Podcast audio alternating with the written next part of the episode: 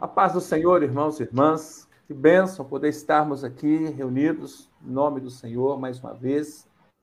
Nessa live, um tema tão importante, tão necessário para a nossa caminhada é, enquanto igreja, entendendo que a missão da igreja né, ela é muito maior do que simplesmente nos reunirmos nos quatro, nas quatro paredes do nosso templo e estarmos lá cultuando o Senhor.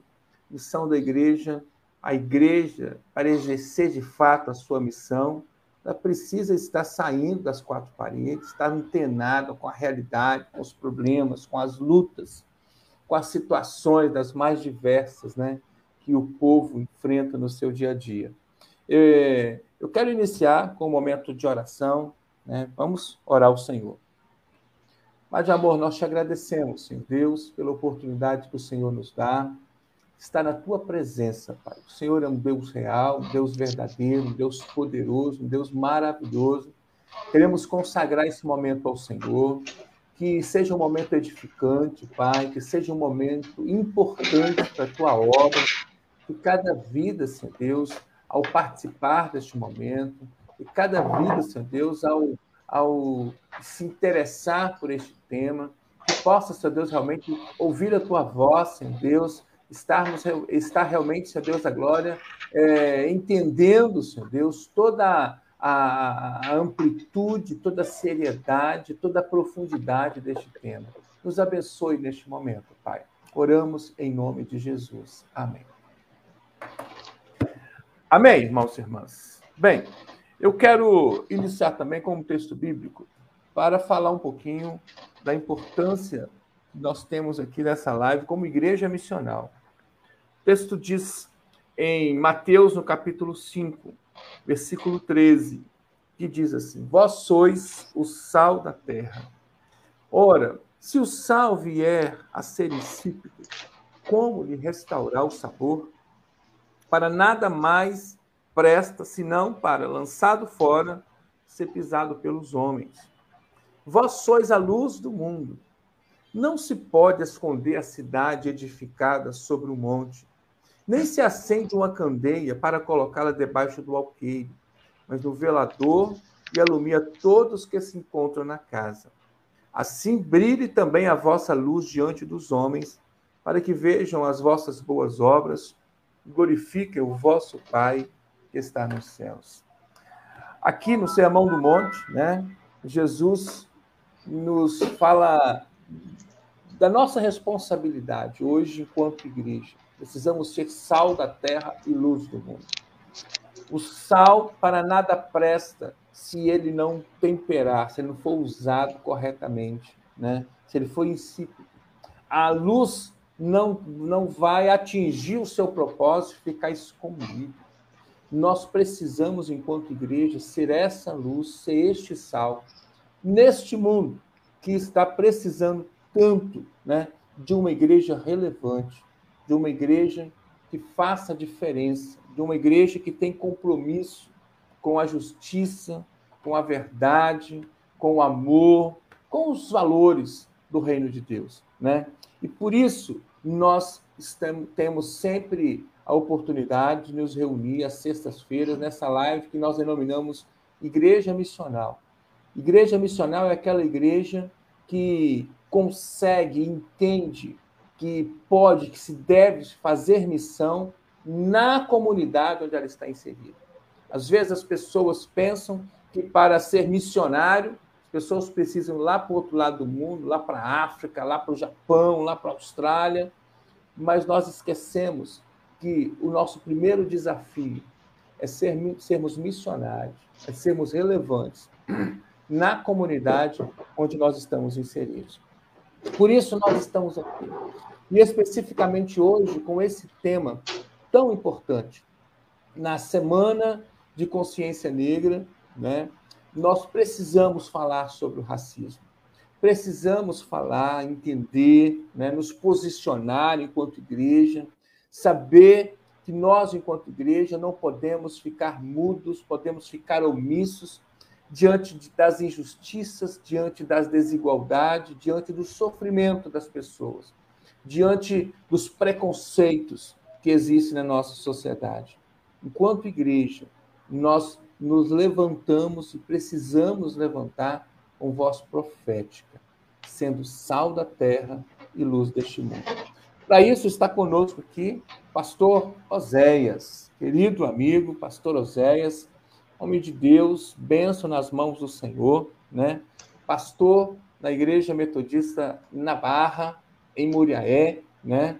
E é um, uma pessoa com conteúdo, né? Com conteúdo mesmo, podemos dizer assim, além da graduação em teologia, também tem graduação em história, também tem graduação em filosofia, e além disso tem as especializações, né? Estava aqui até antes é, perguntando, Zé, você falou que tem um monte de especialização, me fala aí, até anotar aí, tem muita especialização.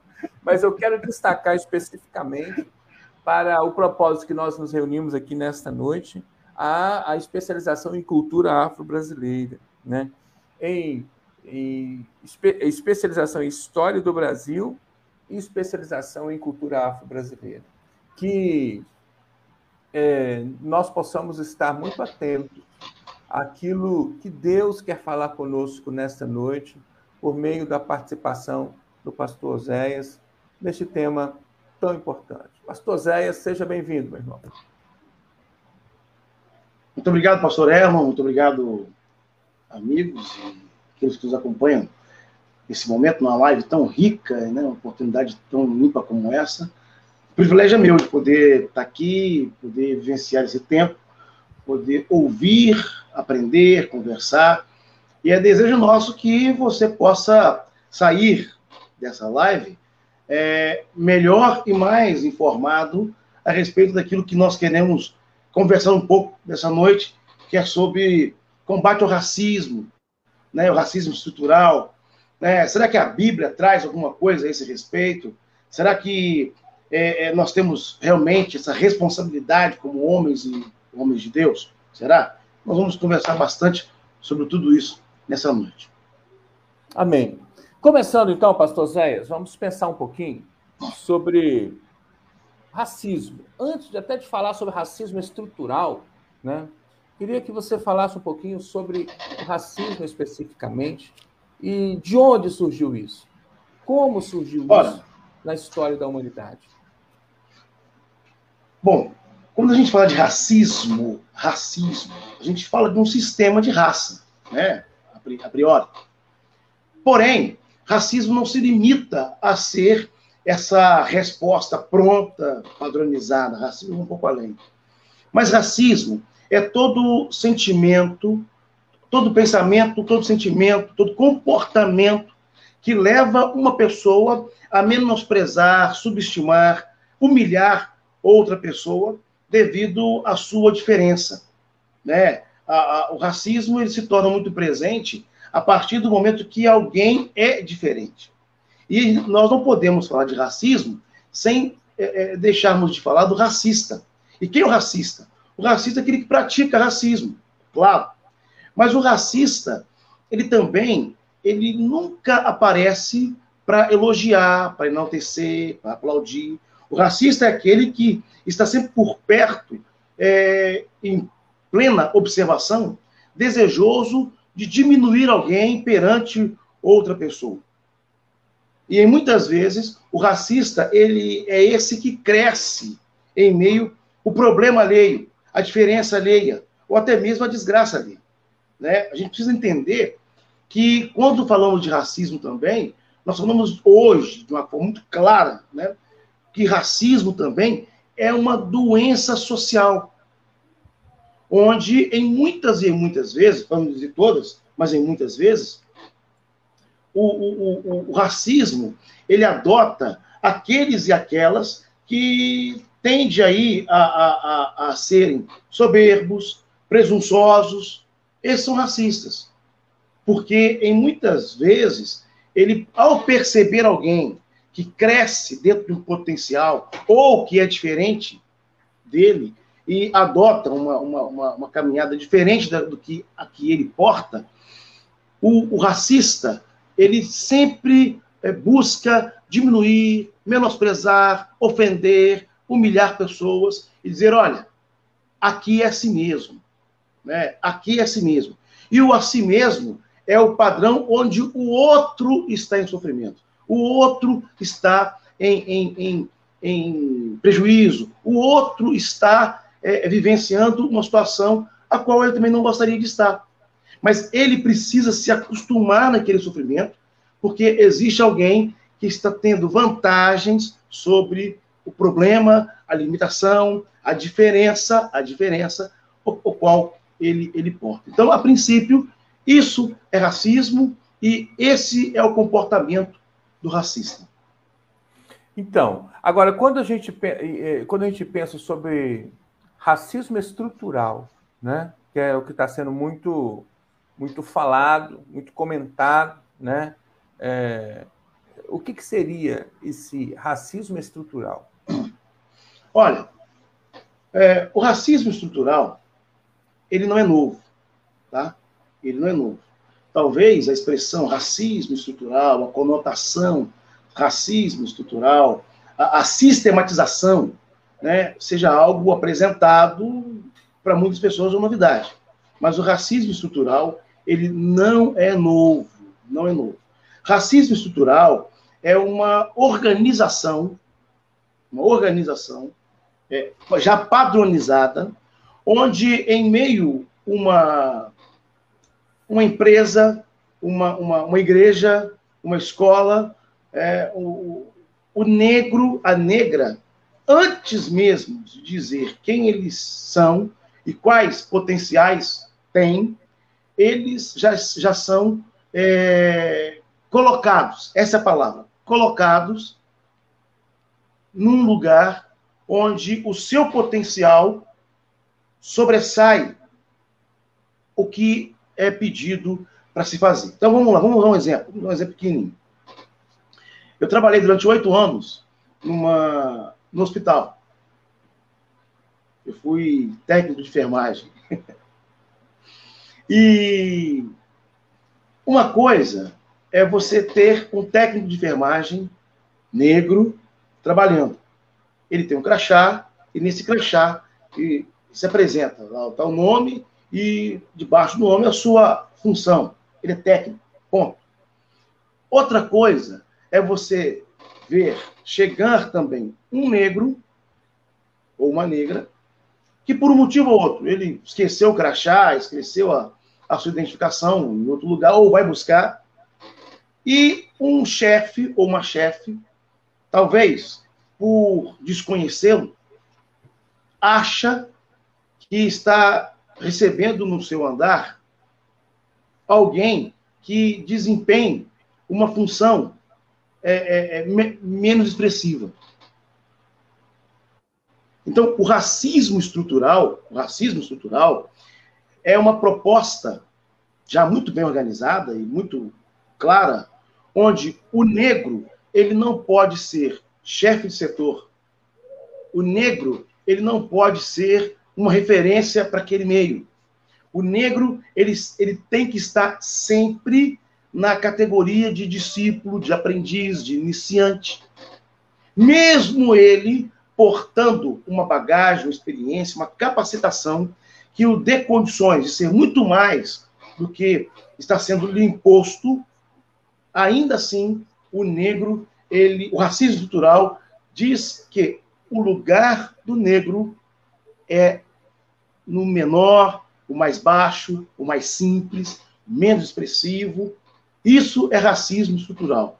Em outras palavras, é quando nós montamos a estrutura do, do, da empresa, da igreja, do meio, e colocamos, colocamos. Nós não damos, oferecemos, mas nós colocamos, de forma até mesmo é, impulsiva, o negro numa condição de menos valor, de menor valor, desculpa, menor valor, menos expressiva, sabe? É, é condição qual ele pode ser substituído facilmente.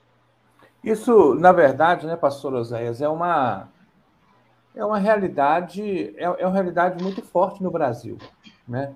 Hoje mesmo eu estava vendo uma, uma reportagem no, no meio futebol, do futebol, um jogador do Londrina chamado Celcinho, ele sofreu injúria racial, né?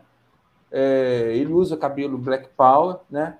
E aí ele sofreu injúria social de, de outro time, do Brusque, e ele, ele e aí entraram na justiça desportiva e o Brusque perdeu três pontos, né? Na, na, na tabela do campeonato. Aí agora ele, eles, o Brusque entrou com o recurso, foi para a instância superior, que eles chamam STJD, Superior Tribunal de Justiça Desportiva, e lá ele, ele, eles voltaram atrás.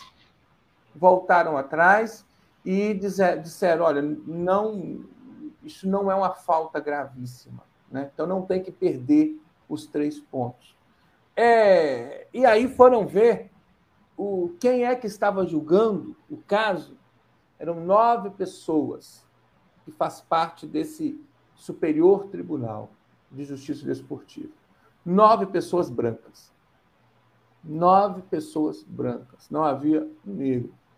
Então, dificilmente esse Celcinho ia ter algum, alguma possibilidade de ser contemplado na sua, na sua petição lá, porque simplesmente só brancos, só brancos. E essa é uma realidade da justiça e essa é uma realidade das empresas, essa é uma realidade em todas as instâncias, em todas as instâncias. Sim, sim. Né? O Brasil, sim. por exemplo, é, é um país de maioria negra, mais de 50% da população se declara negro ou, ou negra ou parda. Me é, lembra é, segundo, aí... segundo, segundo o censo é, de 2000 2018, o censo de 2018, apresentado em 2019, é, nós somos 54% da população brasileira. 54%. E em meio a essa realidade, é, eu discordo muito quando alguém fala sobre é, que os negros participam de uma, de uma classe de minorias. Eu não concordo com isso, mas é assunto para uma próxima live. Na verdade, esse conceito de minoria é interessante, o, o, o, o Zé, sabe por quê? Porque existe minoria matemática e existe o conceito de minoria social. Sim, sim, sim. É... Mas vamos, tá, olha, olha, olha que coisa interessante. Olha que coisa interessante. Numa escola de idiomas, quando um negro se matricula, a pergunta que para ele é feita é a seguinte: Você quer falar inglês para quê? Eu duvidei quando eu li sobre isso. E o que, que eu fiz? O teste. Teste. Procurei uma, uma escola de idiomas aqui na cidade. E entrei na escola, e conversando com o pessoal, e falei, eu quero fazer espanhol, quero fazer, quero fazer espanhol. E aí alguém, conversando comigo, disse para mim assim, conversando lá no balcão, disse para mim, o senhor quer fazer espanhol para quê? Né? Será, será que faria essa mesma pergunta para uma outra pessoa, né? Bom, por outro lado, é, é triste você levantar esses dados, mas é uma verdade. A cada 100 negros que entram na universidade, cinco apenas, só cinco, cinco, vão chegar ao doutorado. E talvez, talvez, três vão concluí-lo. Olha só, é, a, a, os líderes negros e negras sempre são questionados, vigiados e questionados, e, e, e, perseguidos, criticados. Vale a pena trabalhar a ideia que a comunidade negra brasileira, em posição de liderança, eles recebem sempre 35% a menos no seu salário. 35% a menos. E pior do que isso, por mais tempo que eles ali fiquem, todos os dias, todos os dias, eles são questionados ou indiretamente questionados a respeito das suas respectivas competências, é, pontualidades e na execução dos seus afazeres. Por outro lado, é, quando a gente fala sobre a história do, do, do, racismo, e aí a gente precisa voltar a um tempo entendendo ainda um pouco mais sobre racismo, trabalhando a questão do racismo, né, e, e chegando até a questão do racismo cultural, quando nós voltamos à Bíblia, 1450 anos antes de Cristo, nós percebemos, nós percebemos racismo entre hebreus e egípcios, mas percebemos também racismo entre egípcios. Egípcios. Ah, Osés, mas é, é, é, a gente precisa entender que essas coisas acontecem. Não, não acontece. Não acontece. Em 1525, quando chega aqui no Brasil os primeiros lotes de, de negros já escravizados, a colônia portuguesa ela faz questão, questão de, além de expor esses negros e negras, eles trazem para cá não os, os, os, negros simples, é, analfabetos, não. Eles trazem para cá reis, rainhas, eles trazem para cá o rei Luan, a rainha Loiá, eles trazem para cá os príncipes, pessoas que eram de destaque socialmente, politicamente dizendo, economicamente, em todo o continente africano. E esse povo chega aqui. E os portugueses, na época, eles, eles entendem que os negros eles tinham três funções básicas: o serviço braçal, o serviço doméstico, mas também o serviço de reprodução. Reprodução.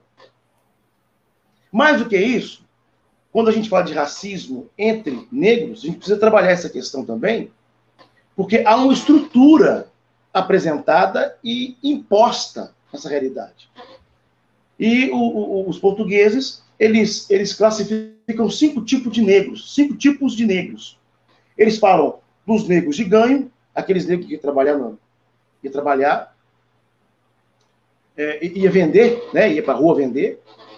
Os negros do plantio, que ia para as lavouras. Os negros é, é, da casa grande, que eram aqueles que cozinhavam muito bem, eram aqueles que é, é, eram de confiança e davam banhos nos, nos, nos reis, as rainhas. Às vezes até filhos. amas de leite, né? Até, até amas de leite. Sim, sim, sim. Mama de leite, sim, claro. É. Sabe? Mas também, mas também a, as negras é, é, é chamadas de mucamas, né, que serviam para diversão dos seus senhores, em todos os aspectos, inclusive do aspecto sexual, né, estavam na casa. E havia, a partir daí, outros dois, é, outras duas classificações muito interessantes, que eram os chamados crioulos. Esses crioulos, eles eram negros tidos como inteligentes, ágeis, é, é, espertos, bons de, de, de, de negócio, bom de conversa, sabe? Que para eles, qualquer coisa, para eles, é, é, é, não, não, não, não os limitava, não agarrava, né? sabe? Mas também havia o, o quinto, é, a quinta qualificação de, de, dos negros, que eram os chamados borsais, que eram os negros que não serviam para nada, que não aprendiam nada, que não conseguiam fazer nada. Então, esses negros, eles tinham apenas uma função, apenas uma função, carregar peso, carregar peso, só. Carregar peso. Sabe? Entre carregar peso, os borsais também, eles ficavam responsáveis por é, é, é, pela locomoção do seu senhor, ou dos seus senhores, ou dos filhos dos senhores, ou da, da, da senhora do senhor, né? Pegava uma cadeira, o, o, senhor sentava, eles ali se juntavam e carregavam o, o, o dono do engenho, o senhor da Casa Grande, para qualquer lugar. Então, esse tipo de estrutura trouxe também para a comunidade afro-brasileira um, um, um, desserviço muito grande. Porque hoje nós falamos de, do racismo é, do branco com o negro, mas também, devido a essa, essa iniciativa, há, há racismo entre negros. Racismo entre negros. E nada disso, nada disso supera o drama que todos, todos viveram exatamente no dia 14 de maio de 1588, quando, após o dia 13 de maio, onde, entre aspas, né, houve o processo é, é, da abolição da escravatura, para onde que eles foram? Eles não, tinham, eles não tinham casa, eles não tinham comida, eles não, eles não sabiam, muitos deles não sabiam, é, eram analfabetos, não tinham amigos para pedir favor. O que acontece? No dia 14, eles têm que voltar, todos eles voltam, e aí existe um, um, um, um, que é, o Caio Prado, é, Laureano é, é, diz ser um contrato. Um contrato. E como é que era esse contrato? Esse contrato é o seguinte: olha, vocês não são escravos mais, vocês agora são trabalhadores. E nós temos aí os canteiros, as, as plantações, e nós vamos fazer mais canteiros. Então, um exemplo, um exemplo.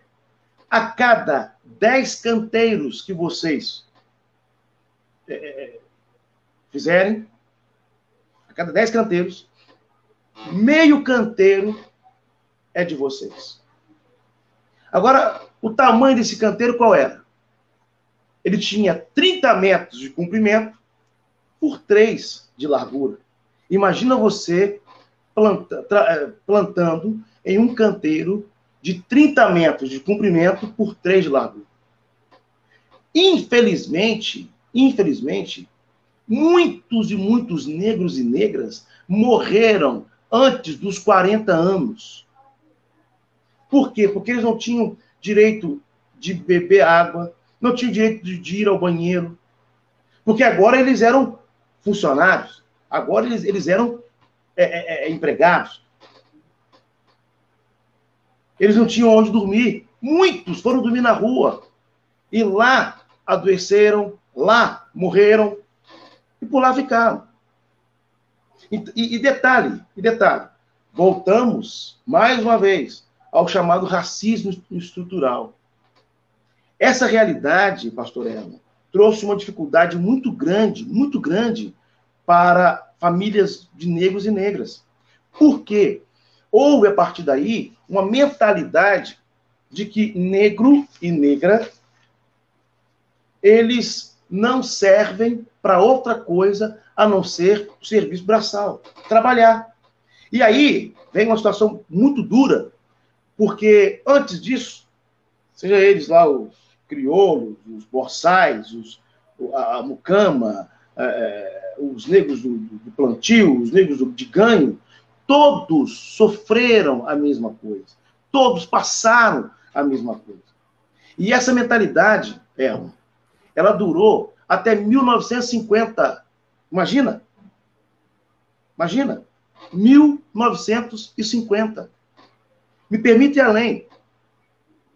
E por que 1950? Porque em 1950 é, é, há um deputado federal no Brasil chamado Afonso Arino que formula a, a, a, a lei, a primeira lei, primeira lei de fato contra racismo. 1950. Afonso Arinos. Então, o que, que acontece? A, a, a, minha avó, a minha avó, mãe da minha mãe, faleceu deve ter uns 10 anos, um pouco mais de 10 anos. Em dado momento da vida, eu tive a oportunidade de ouvir a minha avó dizer que é, ela era negra E isso, durante muitos anos, a dificultou caminhar, trabalhar, ser gente. porque ela tinha é, inculcado esse, essa mentalidade do pessoal pós-abolição. Negro, que isso? Negro não pode ser chefe, negro não pode ser líder, negro não pode ter cargo, negro só serve para trabalhar. E trabalhar em serviço pesado. É. Agora, pastor Zéias, uma... falando a respeito da abolição, é... É...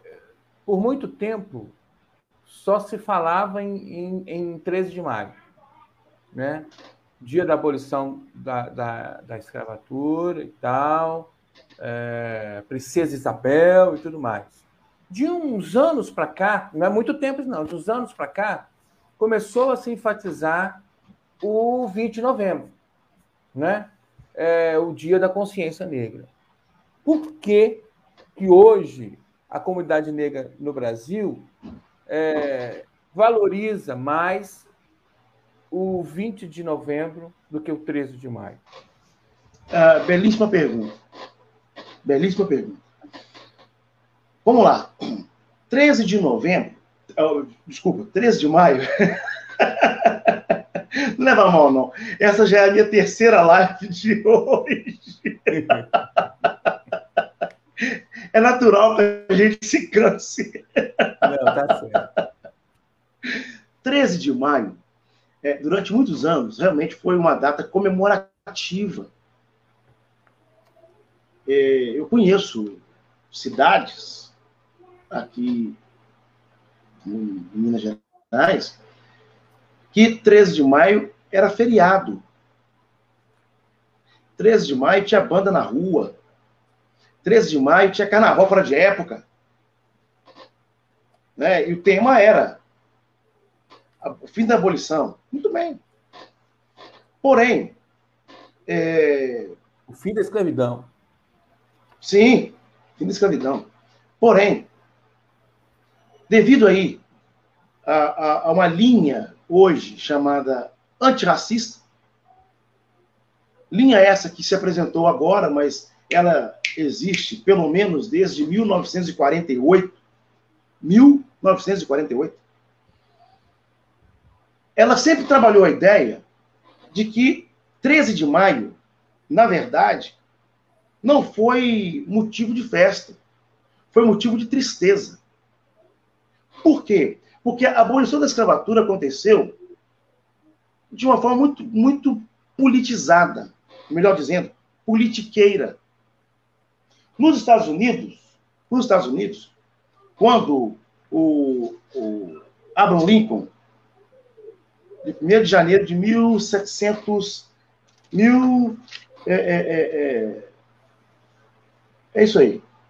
Estados Unidos, mil, isso, 1863, 1863, 1 de janeiro de 1863, Abraham Lincoln assina a, a, a, a abolição da, da escravatura, acaba com isso. Ele dá para cada família de negro uma casa um pedaço de chão para plantar, condições para ele cultivar o que plantou, colher, vender e dar início à sua vida juntamente com a sua família. Há até quem diga, há até quem diga que Abraham Lincoln deu uma quantia para cada família para começar sua, sua vida. Bom, para se chegar a essa realidade, foi preciso um tempo de estudo, de preparo, de análise. No Brasil, 13 de maio de 1888, aconteceu de uma forma extremamente abrupta. Lógico, ora André Rebouças, José do Patrocínio, é, é, Luiz Gama e outros abolicionistas, eles vinham pressionando. Mas os senhores de engenho, os senhores do café, é, os donos das casas grandes, sendo extremamente duros no desejo de que aquele processo pudesse continuar, não houve, por parte da corte, a princípio, um posicionamento. Não houve. Isso não houve um posicionamento. É comum dizer, natural dizermos, que também não houve um preparo. Então, na verdade, o 13 de maio, para a comunidade negra brasileira, ele, ele acontece. E ponto. Uma vez que no dia 14 é o dia, sim, da revolta, é o dia, sim, da retomada, e é um dia que trouxe doenças emocionais, físicas, familiares e sociais para muitas e muitas famílias. Então, é, Porque não é houve restituição, né? né? Porque não houve não houve restituição. Não houve, não houve, não houve, não houve. E por que então comemorar o dia 20 de novembro? É, no Nordeste, em Recife, havia um, um gueto, um quilombo, em Palmares. E nesse quilombo havia um líder chamado Zumbi. Zumbi. Que tinha lá aproximadamente 30 mil negros, 30 mil negros, onde Zumbi, além de se preocupar com eles, além de lutar por eles, além de acolhê-los no desejo de que eles também pudessem ser protegidos e pudessem crescer ali, ser mantidos ali, Zumbi sempre foi um negro a favor de negro. Então, quem chegasse em Palmares era muito bem acolhido. Tinha comida, tinha cama, tinha água, tinha trabalho, tinha remuneração. Bom, devido a essa realidade de Palmares, e aí os senhores de engenho entram, invadem Palmares, matam Zumbi. Hoje, no dia 20 de, de, de, de novembro, ele tem a, a, a, a, tônica, né? A tônica é, de lembrar que negro também é gente, merece ser bem acolhido, bem tratado.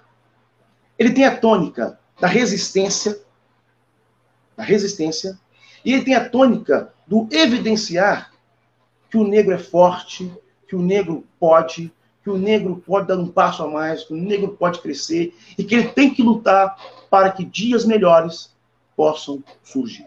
Então, devido a tanto, comemora-se a consciência negra exatamente no dia 20 de novembro. A minha consciência, a nossa consciência de, de que nós podemos dar um passo a mais, podemos crescer. Nós não somos uma, uma sub-raça, nós não somos uma etnia é, é, é, amaldiçoada, não, muito pelo contrário, muito pelo contrário, sabe? E trazer a memória, trazer a consciência de que os grandes construtores do Brasil são negros e índios. Raposo Tavares não construiu nada. É, Boba Gato não construiu nada. Fernão Dias também não, constru, não, não construiu nada. Muito pelo contrário. Muito pelo contrário. Respeitamos os bandeirantes devido ao serviço que prestaram para o país, mas nenhum bandeirante, nenhum bandeirante adentrou a mata, sabe, e correu o risco de ser é, é, é, golpeado por um, por um animal selvagem, é, é, ser morto, cair em buracos, assim como aconteceu. Isso aconteceu com muitos e muitos negros que entraram a mata dentro e foram é, picados de cobra e, e, ali morreram, foram golpeados por situações, enfim, enfim. É, quando nós falamos do, do, do 20 de novembro, nós falamos de um dia de muita alegria, de muita tranquilidade, de muita alta valorização, sobretudo de, um, de uma autoestima é, ímpar, que é olhar para a história do Brasil e ver como os negros e negras contribuíram para a construção desse país. Amém. Olha, é, é, eu, eu acho muito interessante essa história, muito mesmo, porque o 13 de novembro, na verdade, se comemorava como se fosse uma, uma, uma doação, né? Sim. Uma ajuda sim. que os brancos estavam dando aos negros, vamos dizer assim, né? Não, na verdade, não foi uma história, não é a princesa Isabel, a heroína, não, não, não é não, isso, não. né? E o contrário, quando se fala de 20 de novembro, se fala exatamente isso que você falou, é a luta, é a resistência, né? Tem alguns alguns filmes, por exemplo, que eu gosto muito. É, eu, eu, particularmente, eu tenho, eu tenho muita dificuldade, inclusive, quando vejo só, só os negros nesses filmes, assim, sofrendo, sabe? Essas novelas, só como escravo, sofrendo, não sei o quê. Então, por exemplo, por isso que eu gostei tanto do, do Pantera Negra. Você, você, você assistiu Pantera Negra? Puxa, Pantera Negra é um, um herói, assim, que eu achei muito interessante, porque valorizou muito a cultura africana, sabe? Valorizou muito a cultura africana e, e colocou o, o, africano, a cultura africana, num patamar é, de, de modernidade, de tecnologia e de tudo mais, que é, não perde nada para qualquer outra outra civilização, para qualquer outra ou, ou, outro país ou coisa assim. E eu acho eu achei muito interessante. Mas enfim, já caminhando para o final, o pastor Zé, a gente você já deu a dica aí para a gente pensar. E nós enquanto igreja? Nós enquanto igreja, o que o que isso tem a ver com a gente, né? E o que, que nós podemos fazer enquanto igreja para, de alguma forma, contribuir para que, de fato, essa situação não permaneça como está, porque a realidade é, é ainda triste, já melhorou muito, né?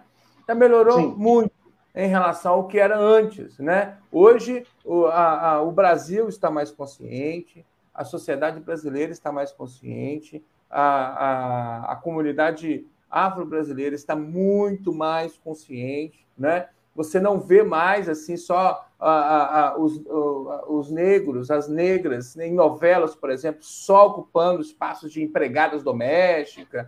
É, vamos lembrar lá do, do Sítio do Capão Amarelo, por exemplo, a, a Sinhá, né? Aquela. aquela é, não, dona, é Dona Benta. Dona Benta, cozinheira. Dona Benta, ah, cozinheira. Então, é, sempre nessas, nessas posições assim, hoje a gente está tendo mudança, sabe? Agora, Sim. nós, enquanto igreja, o que nós podemos fazer, como voz profética, diria, para sim, que essa situação de fato seja, seja é, mudada, seja transformada, né? É, e que as coisas possam ser diferentes. Veja, veja bem, veja bem. É, a nossa, a nossa, o protestantismo no Brasil, ele chega de uma forma branca, né? E, e, trazendo um pouco, continuando trazendo um pouco desse racismo estrutural.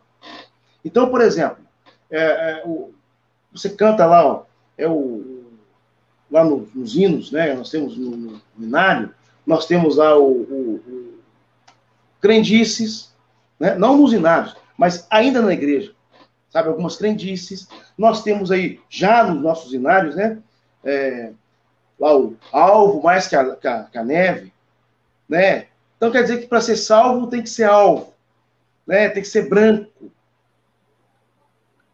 Em várias peças, em várias é, é, temáticas das nossas igrejas, por muitas vezes a, a cor do pecado é preta, né? Alguém que está perdido é preto. Né? O, madeiro, o qual Jesus foi crucificado, é preto. Por diversas vezes nós já vimos. Mas algo que eu sempre vi e vejo que traz para nós, o meio, uma possibilidade de crescimento muito grande, é ainda é o princípio da educação. Ainda é o princípio do esclarecimento. Uma exegese responsável, uma, uma, uma dinâmica de trabalho responsável, uma didática responsável. Tudo isso é, traz pessoas a, ao nível de valoriza, valorização, sobretudo que eles tenham o mesmo nível. É muito complicado quando alguém me pergunta assim, como já me perguntaram, qual é a cor de Adão?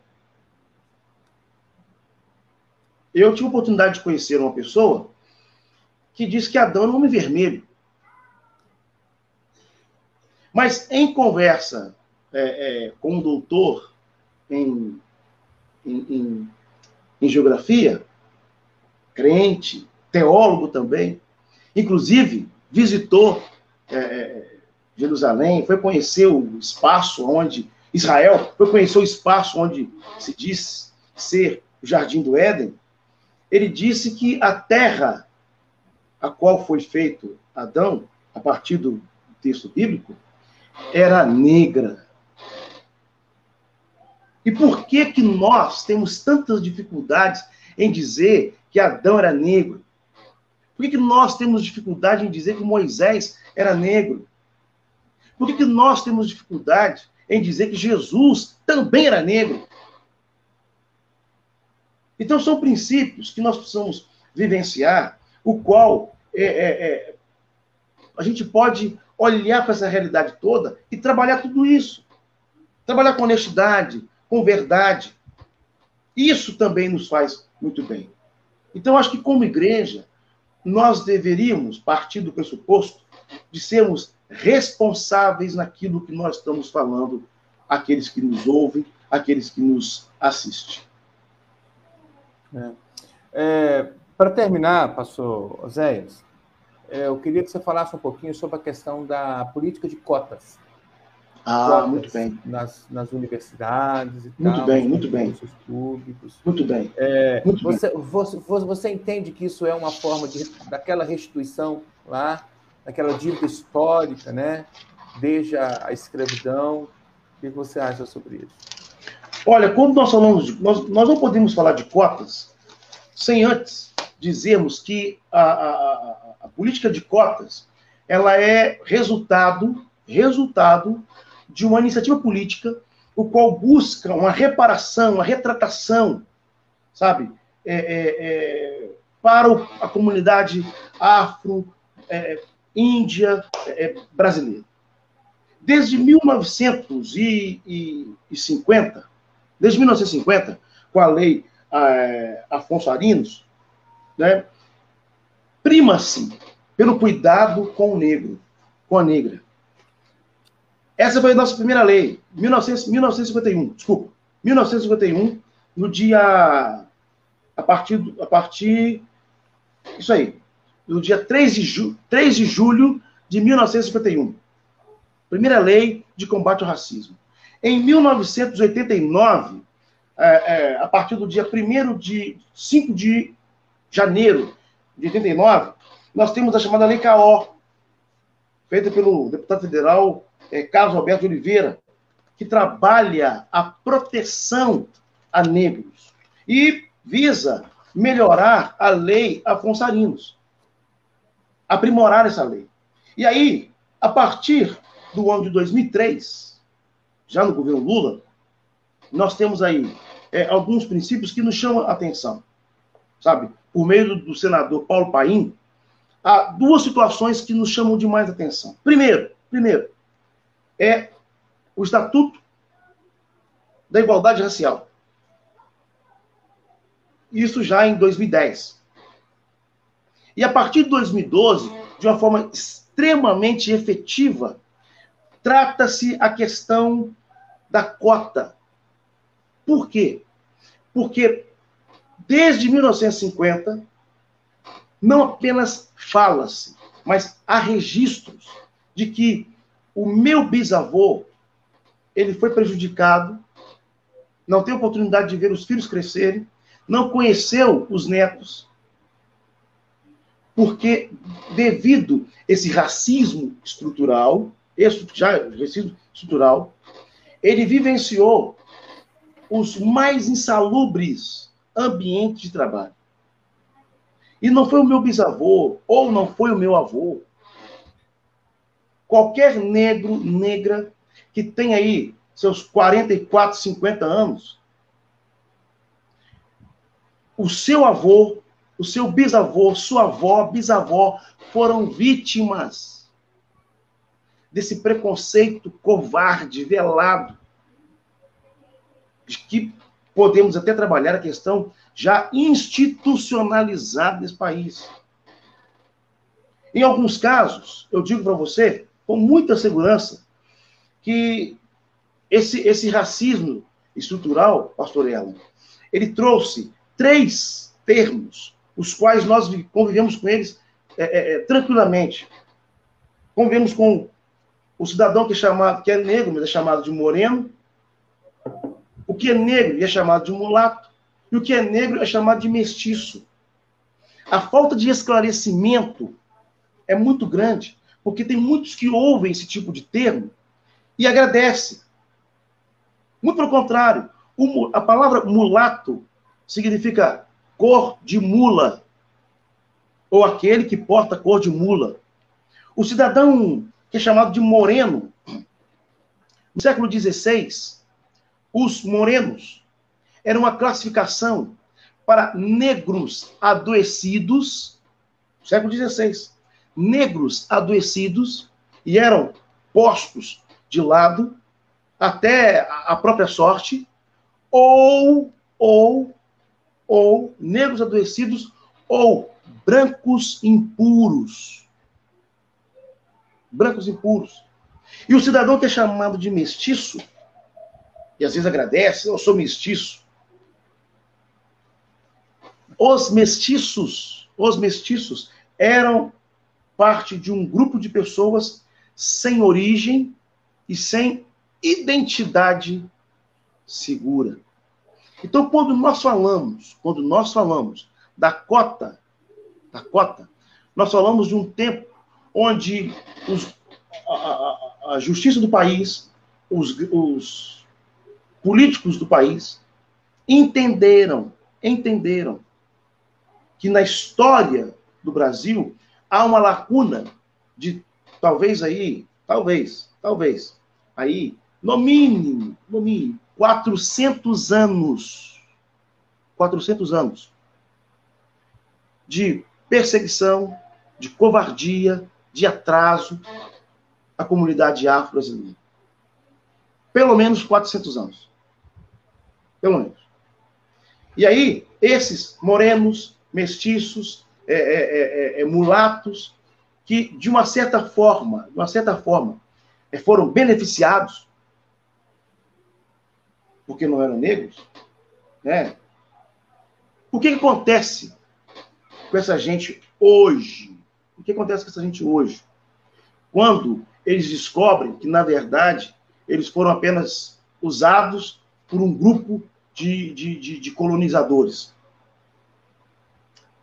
Muitos, muitos dizem como eu gostaria de voltar atrás e ser chamado de negro ou me impor dizer eu não, eu não sou mulato, eu não sou mestiço, eu não sou, eu sou negro.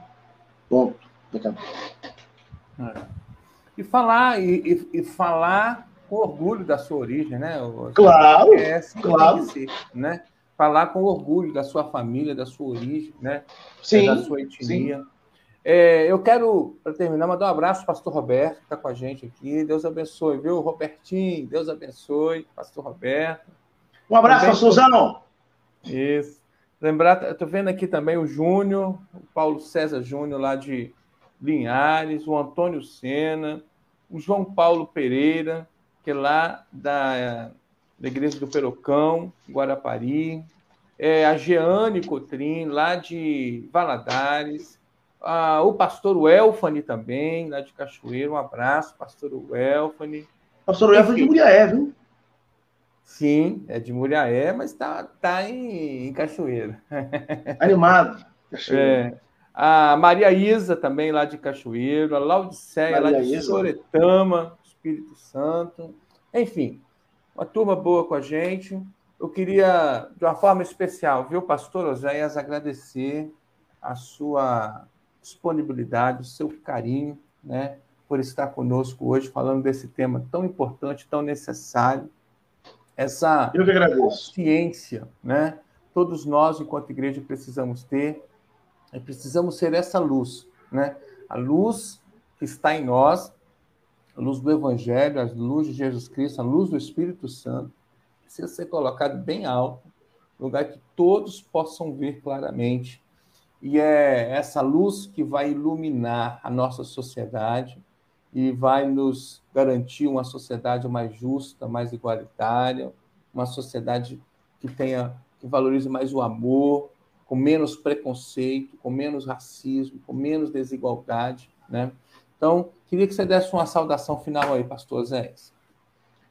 Eu quero agradecer pelo espaço, pela oportunidade de poder falar sobre isso, uma vez que nós vivemos um tempo onde nós temos que ser esclarecidos e ter também a hombridade de nos colocar na posição de esclarecedores para muitas pessoas. acredito que uma live como essa é um canal aberto para evidenciar o valor, a presença, sobretudo a ação de negros e negras em prol de dias melhores. Eu te agradeço, muito feliz por poder participar com você.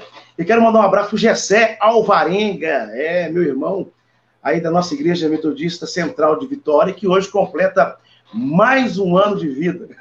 Aniversário do Gessé hoje? Poxa. Aniversário do Gessé hoje. Eu tenho certeza. Aniversário do Gessé. Mas tem churrasco na casa dele hoje. Oh. Tem, tem, tem, sim, tem sim. Tá Você bom. que é membro da, da nossa igreja central em Vitória, liga lá pro Gessé, pode ir para casa dele, à vontade, não precisa levar nada, tem tudo lá, viu? Coitado do Gessé, meu Deus do céu. Ai, ai, ai. Oh, misericórdia. Coitado do Gessé. É... O pastor Zéias, deixa eu fazer uma oração para a gente estar encerrando. Amém, querido, amém. amém. Pai de amor, queremos te agradecer, Senhor Deus, pela participação do pastor Zéias.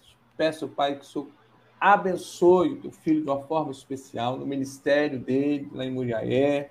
Amém. abençoe a família, Senhor Deus. Abençoe os desafios, sabe dos desafios, das lutas, das dificuldades, das situações que ele tem vivido lá, que o Senhor continue abençoando, Pai, o pastor Zé de forma poderosa e que ele possa continuar sendo essa voz profética, Pai, é, denunciando, Pai, todo o pecado social e anunciando, Pai, que existe esperança, porque existe Jesus Cristo, o autor e consumador da nossa fé. Muito obrigado Amém. pela vida do pastor Gessé, ó, do pastor é, Oséias. Nós oramos em nome de Jesus. Amém. Amém. Você falou em Gessé, eu já estou colocando o Gessé como pastor, tá vendo? Ah, ele, ele vai gostar, ele vai gostar, ele vai gostar. Ele vai gostar. Tá certo. Vai gostar. Pessoal, um abraço para todo mundo. Pastor Zéias, um abraço. Deus abençoe a todos, querido. A paz do Senhor. Amém. Muito obrigado, Deus abençoe.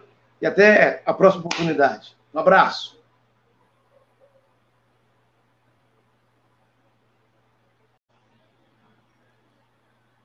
A paz do Senhor, irmãos e irmãs. Que bênção poder estarmos aqui reunidos em nome do Senhor mais uma vez. Nessa live, um tema tão importante, tão necessário para a nossa caminhada é, enquanto igreja, entendendo que a missão da igreja né, ela é muito maior do que simplesmente nos reunirmos nos quatro, nas quatro paredes do nosso templo e estarmos lá cultuando o Senhor. Missão da igreja, a igreja, para exercer de fato a sua missão, ela precisa estar saindo das quatro paredes, estar antenada com a realidade, com os problemas, com as lutas, com as situações das mais diversas, né, que o povo enfrenta no seu dia a dia. Eu quero iniciar com um momento de oração, né? Vamos orar ao Senhor. Mas, de amor, nós te agradecemos, Senhor Deus, pela oportunidade que o Senhor nos dá. Está na tua presença, Pai. O Senhor é um Deus real, um Deus verdadeiro, um Deus poderoso, um Deus maravilhoso. Queremos consagrar esse momento ao Senhor. Que seja um momento edificante, Pai, que seja um momento importante para a tua obra, que cada vida, Senhor Deus, ao participar deste momento, e cada vida, Senhor Deus, ao ao se interessar por este tema, que possa, Senhor Deus, realmente ouvir a tua voz, Senhor Deus, estarmos, estar realmente, Senhor Deus da glória, é, entendendo, Senhor Deus, toda a, a, amplitude, toda a seriedade, toda a profundidade deste tema. nos abençoe neste momento, Pai. Oramos em nome de Jesus. Amém. Amém, irmãos e irmãs. Bem, eu quero iniciar também com um texto bíblico para falar um pouquinho da importância que nós temos aqui nessa live como igreja missional. O texto diz em Mateus, no capítulo 5, versículo 13, que diz assim: Vós sois o sal da terra. Ora, se o sal vier a ser insípido, como lhe restaurar o sabor? Para nada mais presta senão para, lançado fora, ser pisado pelos homens. Vós sois a luz do mundo. Não se pode esconder a cidade edificada sobre um monte, nem se acende uma candeia para colocá-la debaixo do alqueire, mas no velador e alumia todos que se encontram na casa. Assim brilhe também a vossa luz diante dos homens, para que vejam as vossas boas obras glorifiquem o vosso Pai que está nos céus. Aqui no Sermão do Monte, né, Jesus nos fala da nossa responsabilidade hoje enquanto igreja. Precisamos ser sal da terra e luz do mundo. O sal para nada presta se ele não temperar, se ele não for usado corretamente, né? se ele for insípido. A luz não, não vai atingir o seu propósito ficar escondido. Nós precisamos, enquanto igreja, ser essa luz, ser este sal, neste mundo que está precisando tanto né, de uma igreja relevante, de uma igreja que faça diferença, de uma igreja que tem compromisso com a justiça, com a verdade, com o amor, com os valores do reino de Deus, né? E por isso nós estamos, temos sempre a oportunidade de nos reunir às sextas-feiras nessa live que nós denominamos Igreja Missional. Igreja Missional é aquela igreja que consegue, entende que pode, que se deve fazer missão na comunidade onde ela está inserida. Às vezes as pessoas pensam que para ser missionário, as pessoas precisam ir lá para o outro lado do mundo, lá para a África, lá para o Japão, lá para a Austrália, mas nós esquecemos que o nosso primeiro desafio é ser, sermos missionários, é sermos relevantes na comunidade onde nós estamos inseridos. Por isso nós estamos aqui. E especificamente hoje com esse tema tão importante, na Semana de Consciência Negra, né? Nós precisamos falar sobre o racismo. Precisamos falar, entender, né? nos posicionar enquanto igreja, saber que nós, enquanto igreja, não podemos ficar mudos, podemos ficar omissos diante das injustiças, diante das desigualdades, diante do sofrimento das pessoas, diante dos preconceitos que existem na nossa sociedade. Enquanto igreja, nós nos levantamos e precisamos levantar com voz profética, sendo sal da terra e luz deste mundo.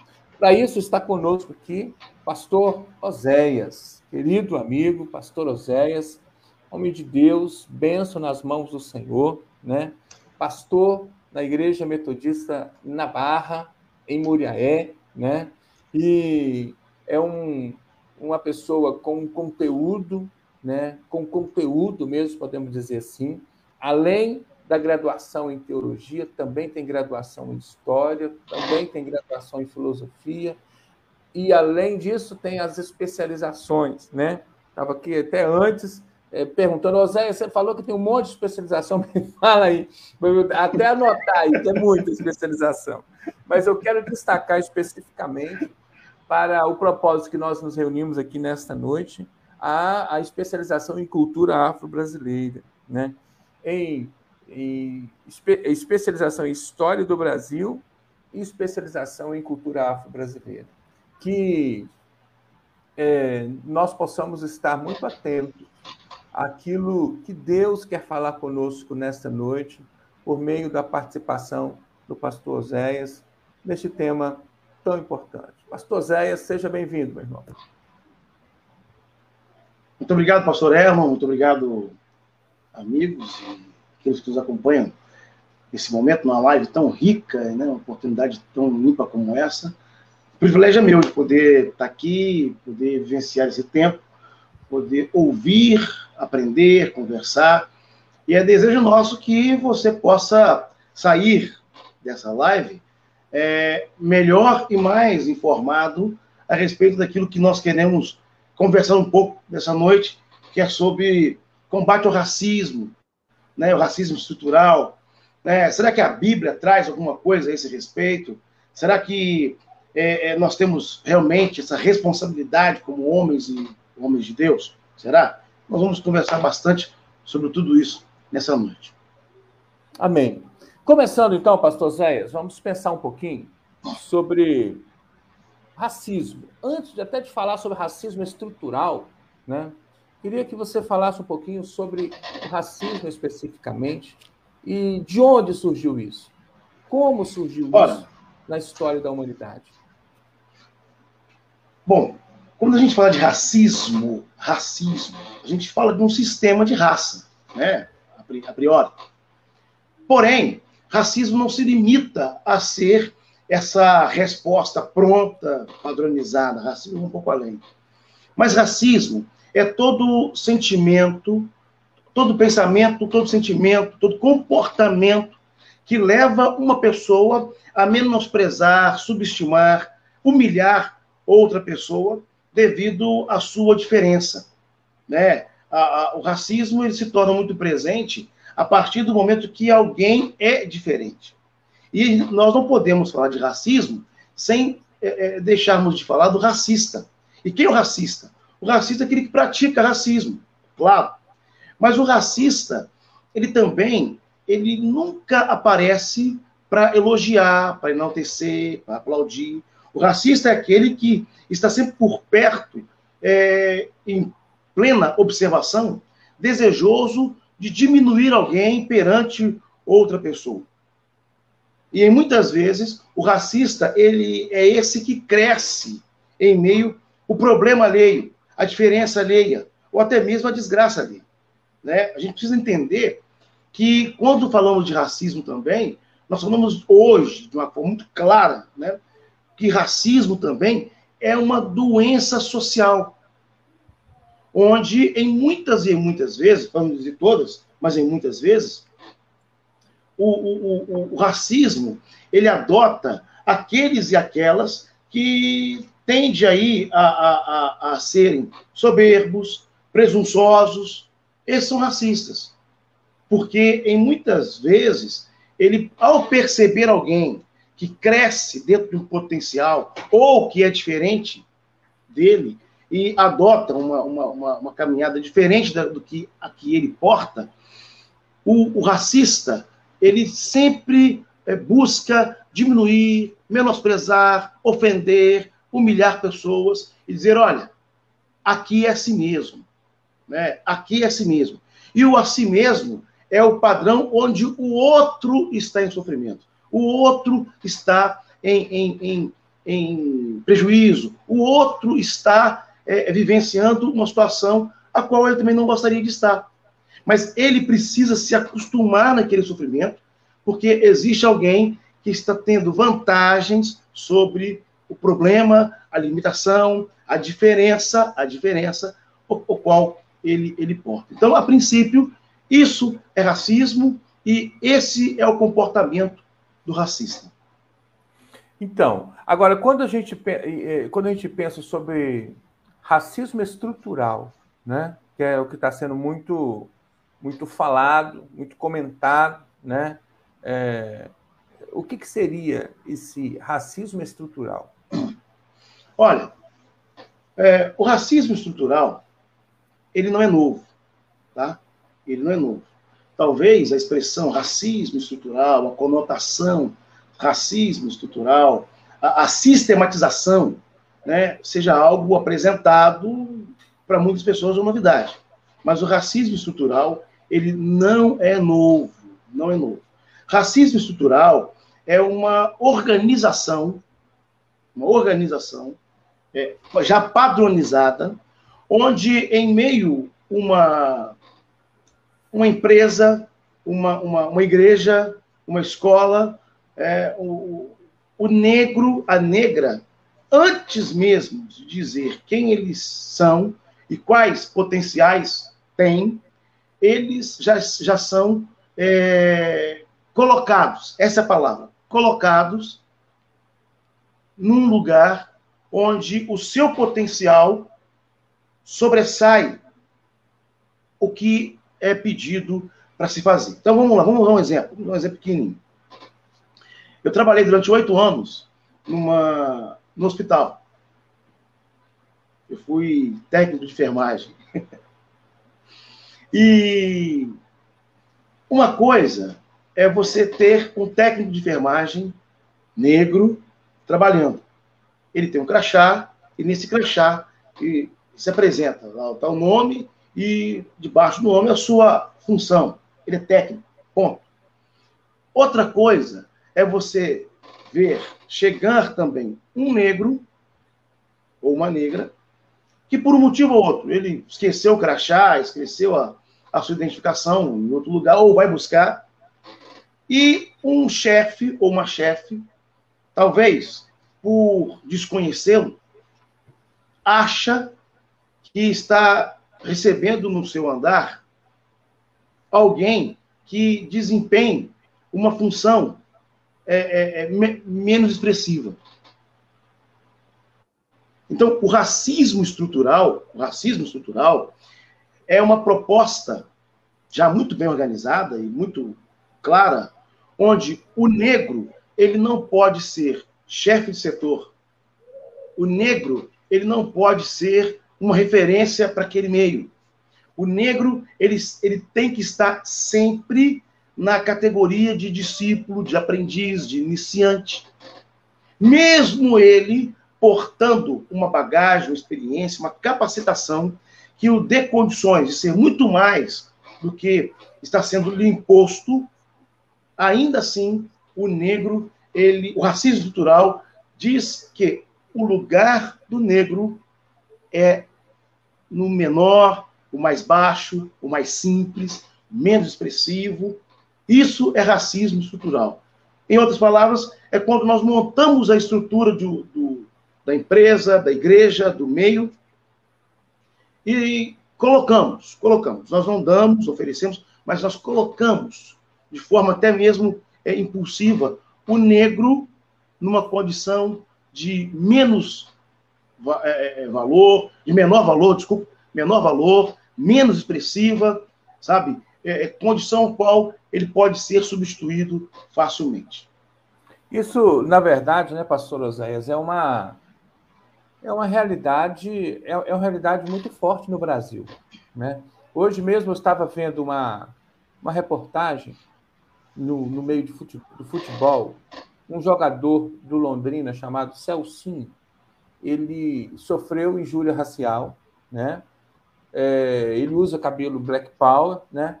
E aí ele sofreu injúria social de, um outro time, do Brusque, e ele, ele e aí entraram na justiça desportiva e o Brusque perdeu três pontos, né? Na, na, na tabela do campeonato. Aí agora ele, eles, o Brusque entrou com o recurso, foi para a instância superior, que eles chamam STJD, Superior Tribunal de Justiça Desportiva, e lá ele, ele, eles voltaram atrás. Voltaram atrás e dizer, disseram: olha, não, isso não é uma falta gravíssima. Né? Então não tem que perder os três pontos. É, e aí foram ver o, quem é que estava julgando o caso eram nove pessoas que faz parte desse Superior Tribunal de Justiça Desportiva. Nove pessoas brancas. Nove pessoas brancas. Não havia negro. Então, dificilmente esse Celcinho ia ter algum, alguma possibilidade de ser contemplado na sua, na sua petição lá porque simplesmente só brancos, só brancos. E essa é uma realidade da justiça e essa é uma realidade das empresas, essa é uma realidade em todas as instâncias, em todas as instâncias. Sim, sim. Né? O Brasil, sim. por exemplo, é, é, um país de maioria negra, mais de 50% da população se declara negro ou, ou negra ou parda. Me é, lembra é, segundo, aí... segundo, segundo o censo é, de 2000 2018, o censo de 2018, apresentado em 2019, é, nós somos 54% da população brasileira. 54%. E em meio a essa realidade, é, eu discordo muito quando alguém fala sobre é, que os negros participam de uma, de uma classe de minorias. Eu não concordo com isso, mas é assunto para uma próxima live.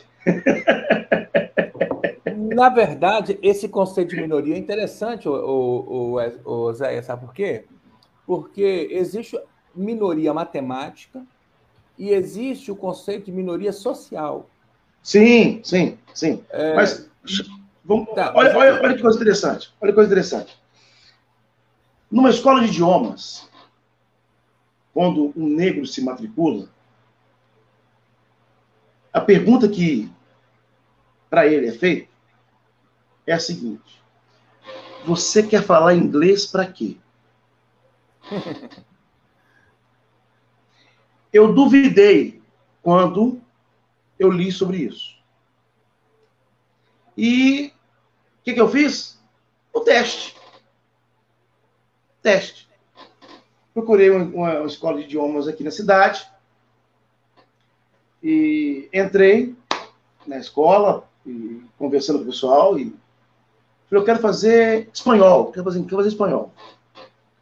E aí alguém, conversando comigo, disse para mim assim, conversando lá no balcão, disse para mim, o senhor quer fazer espanhol para quê? Né? Será, será que ele faria essa mesma pergunta para uma outra pessoa, né? Bom, por outro lado, é, é triste você levantar esses dados, mas é uma verdade. A cada 100 negros que entram na universidade, cinco apenas, só cinco, cinco, vão chegar ao doutorado. E talvez, talvez, três vão concluí-lo. Olha só, é, a, a, os líderes negros e negras sempre são questionados, vigiados e questionados, e, e, e, perseguidos, criticados. Vale a pena trabalhar a ideia que a comunidade negra brasileira, em posição de liderança, eles recebem sempre 35% a menos no seu salário. 35% a menos. E pior do que isso, por mais tempo que eles ali fiquem, todos os dias, todos os dias, eles são questionados ou indiretamente questionados a respeito das suas respectivas competências, é, pontualidades e na execução dos seus afazeres. Por outro lado, é, quando a gente fala sobre a história do, do, do racismo, e aí a gente precisa voltar a um tempo entendendo ainda um pouco mais sobre racismo, trabalhando a questão do racismo, né? E, e, chegando até a questão do racismo cultural. Quando nós voltamos à Bíblia, 1450 anos antes de Cristo, nós percebemos, nós percebemos racismo entre hebreus e egípcios, mas percebemos também racismo entre egípcios. Egípcios. Ah, Oséias, mas é, é, é, a gente precisa entender que essas coisas acontecem. Não, não acontece. Não acontece. Em 1525, quando chega aqui no Brasil os primeiros lotes de, de, de negros já escravizados, a colônia portuguesa ela faz questão, questão de, além de expor esses negros e negras, eles trazem para cá não os, os, os negros simples, é, analfabetos. Não. Eles trazem para cá reis, rainhas. Eles trazem para cá o rei Luan, a rainha Loiá. Eles trazem para cá os príncipes. Pessoas que eram de destaque socialmente, politicamente dizendo, economicamente, em todo o continente africano. E esse povo chega aqui.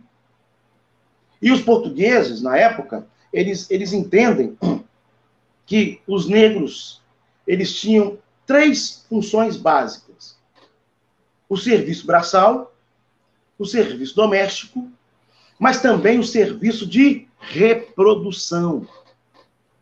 Reprodução. Mais do que isso, quando a gente fala de racismo entre negros, a gente precisa trabalhar essa questão também, porque há uma estrutura apresentada e imposta nessa realidade. E o, o, os portugueses, eles, eles classificam cinco tipos de negros, cinco tipos de negros. Eles falam dos negros de ganho, aqueles negros que trabalhavam, ia trabalhar, é, ia vender, né, ia para a rua vender.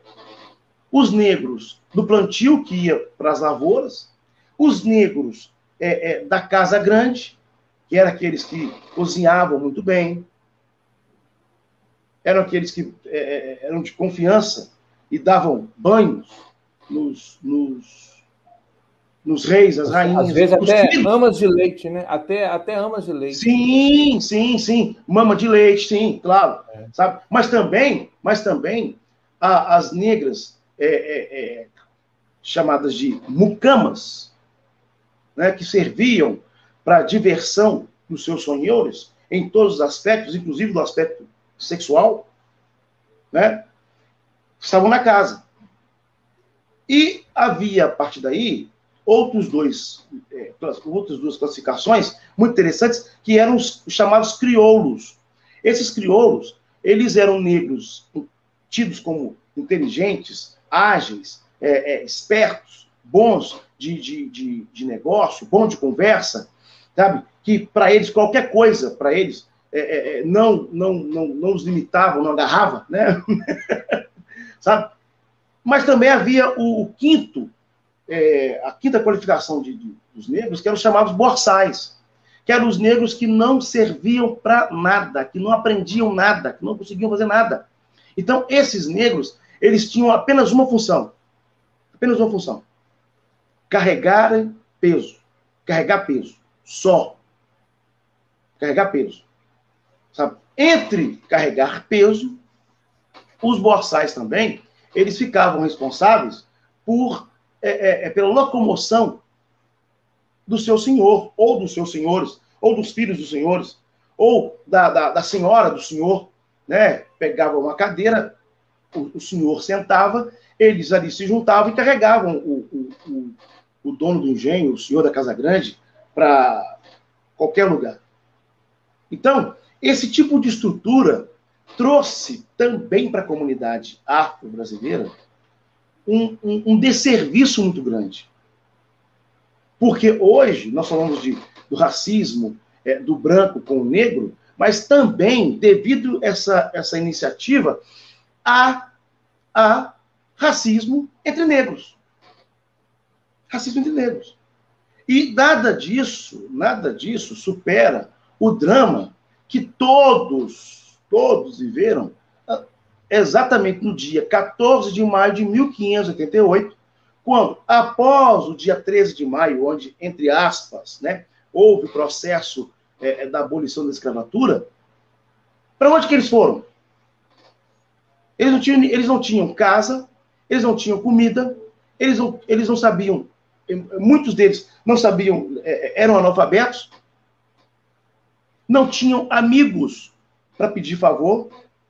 Que acontece? No dia 14, eles têm que voltar, todos eles voltam, e aí existe um, um, um, um que é, o Caio Prado, é, Laureano é, é diz ser um contrato. Um contrato. E como é que era esse contrato? Esse contrato é o seguinte: olha, vocês não são escravos mais, vocês agora são trabalhadores.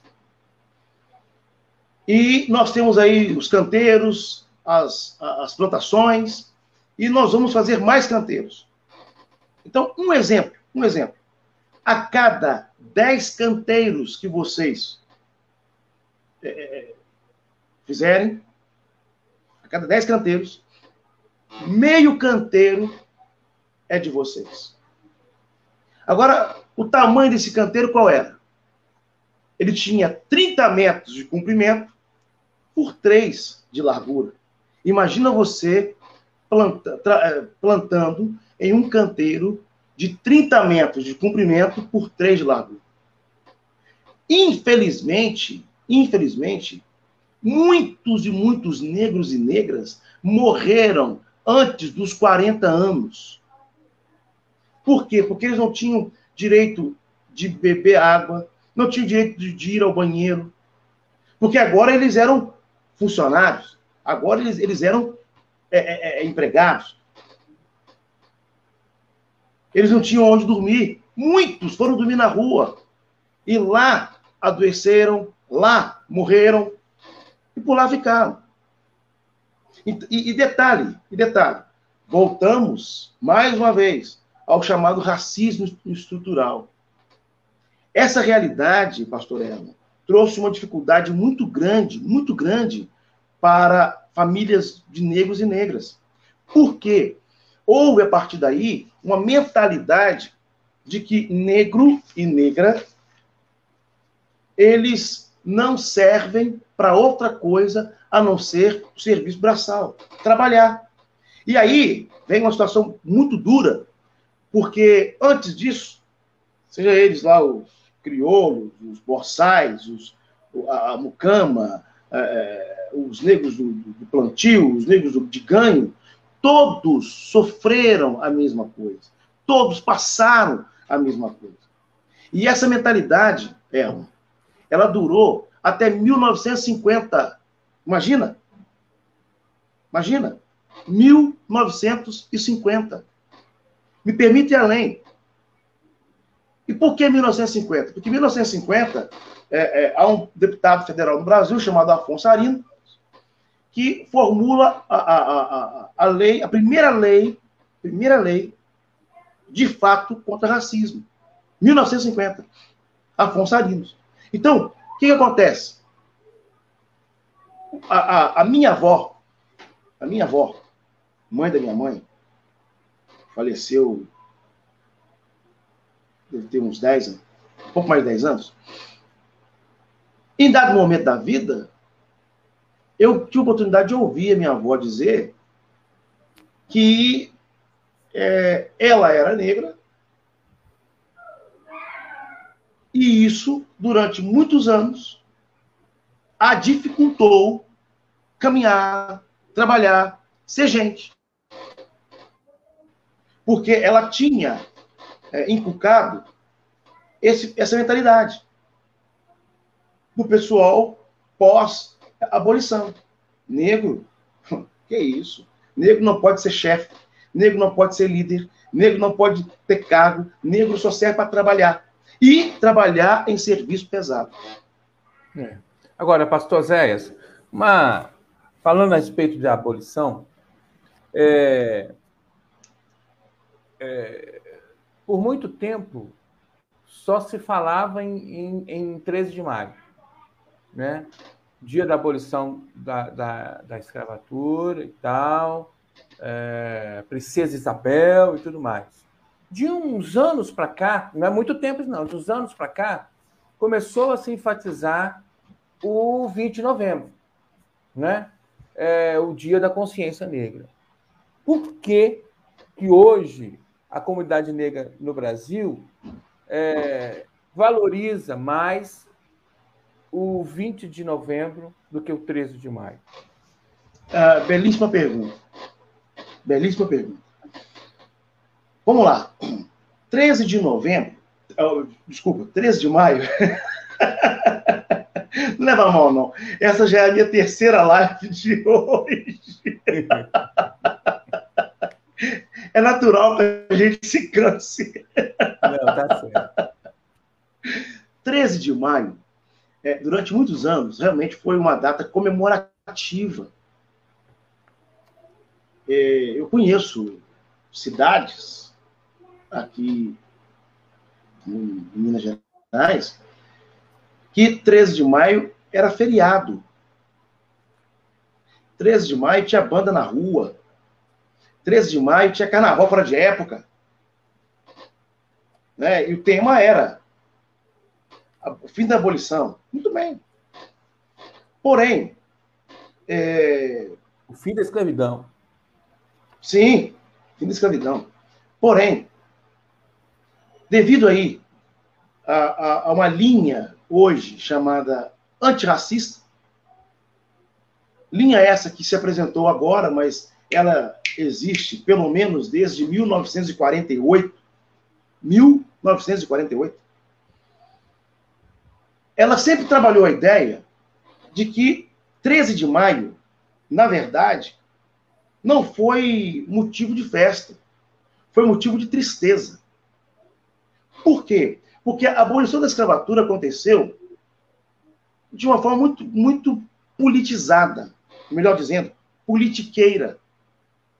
Nos Estados Unidos, nos Estados Unidos, quando o, o Abraham Lincoln de 1 de janeiro de 1700. Mil, é, é, é, é, é isso aí. Estados Unidos. Mil, isso, 1863. 1863, 1 de janeiro de 1863, Abraham Lincoln assina a, a, a, a abolição da, da escravatura, acaba com isso, ele dá para cada família de negro uma casa, um pedaço de chão para plantar, condições para ele cultivar o que plantou, colher, vender e dar início à sua vida juntamente com a sua família. Há até quem diga, há até quem diga que Abraham Lincoln deu uma quantia para cada família para começar sua, sua vida. Bom, para se chegar a essa realidade, foi preciso um tempo de estudo, de preparo, de análise.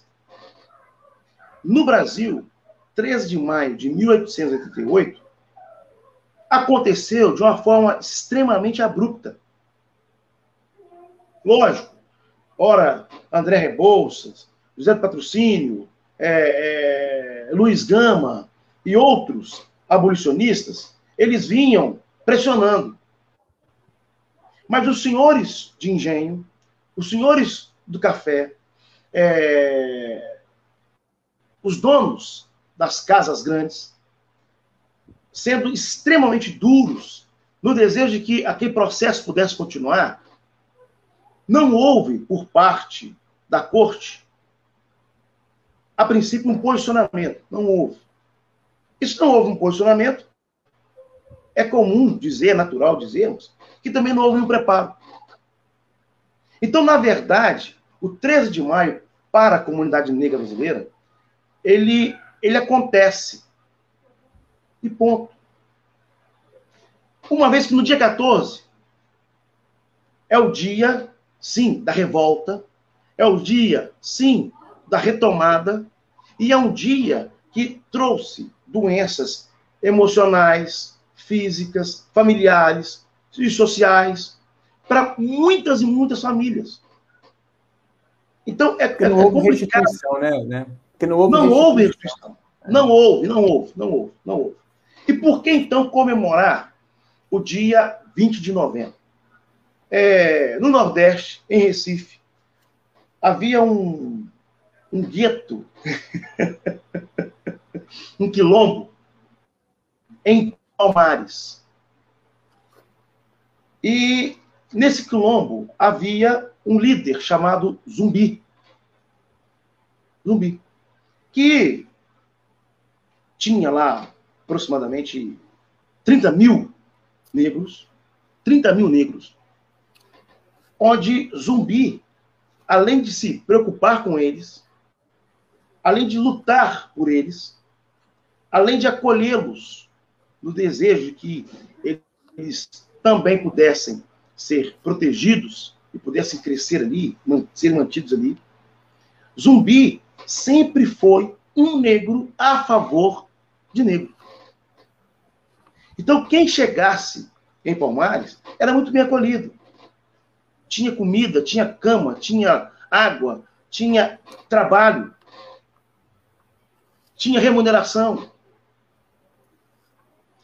Bom, devido a essa realidade de Palmares, e aí o, os senhores de engenho entram, invadem Palmares, matam zumbi.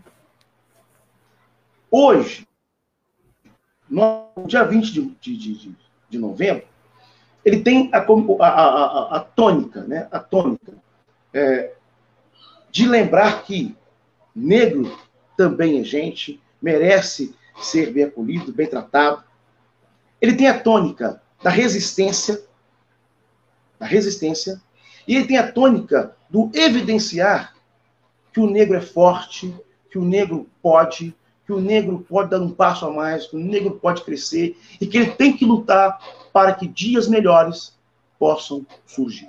Então, devido a tanto, comemora-se a consciência negra exatamente no dia 20 de novembro. A minha consciência, a nossa consciência de, de que nós podemos dar um passo a mais, podemos crescer. Nós não somos uma, uma sub-raça, nós não somos uma etnia é, é, é, amaldiçoada, não, muito pelo contrário. Muito pelo contrário. Sabe? E trazer a memória, trazer a consciência de que os grandes construtores do Brasil são negros e índios. Raposo Tavares não construiu nada. É, Boba Gato não construiu nada. Fernão Dias também não, constru, não, não construiu nada. Muito pelo contrário. Muito pelo contrário. Respeitamos os bandeirantes devido ao serviço que prestaram para o país, mas nenhum bandeirante nenhum bandeirante adentrou a mata, sabe, e correu o risco de ser é, é, é, golpeado por um, por um animal selvagem, é, é, ser morto, cair em buracos, assim como aconteceu.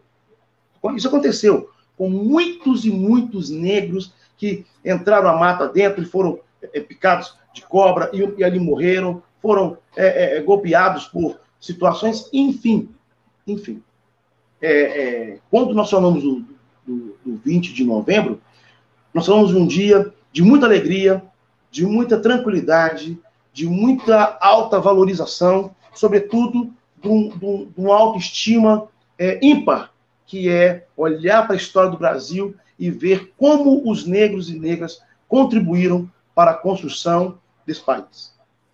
Amém.